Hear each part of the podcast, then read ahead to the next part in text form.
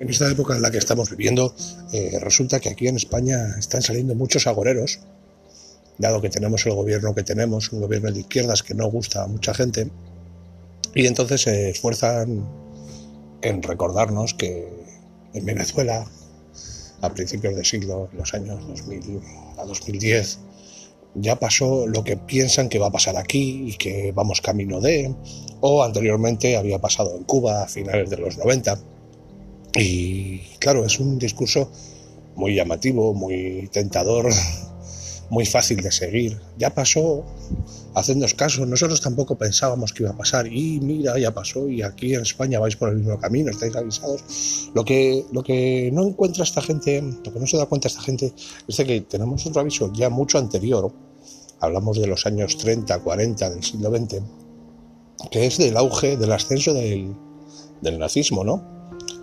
Claro, también empezaron, entre comillas, ganando unas elecciones de aquellas maneras. Eh, también tenían un discurso muy llamativo para la sociedad. Eh, también la situación era mm, de mucha gente de fuera que les venía a comer la tostada, pues similar a lo que está pasando ahora. Y, eso estamos avisados desde hace mucho tiempo.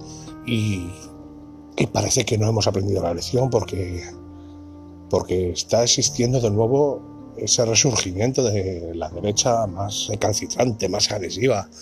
No hay más que irse a Brasil y tenemos a un señor en Brasil en el poder, el Bolsonaro, que hace y deshace a sus anchas. Y Donald Trump en Estados Unidos, que sale a conflicto diario. Aquí en España vemos que la derecha está todo el día hurgando en la herida, dando guerra, dando por saco, y eh, parece que esas advertencias no, aun siendo muchos más antiguas, han llevando casi 100 años resonando en nuestra cabeza, parece que a esas no las queremos hacer caso. No dejemos que caigan en saco roto. Muchas gracias por escuchar el podcast más corto.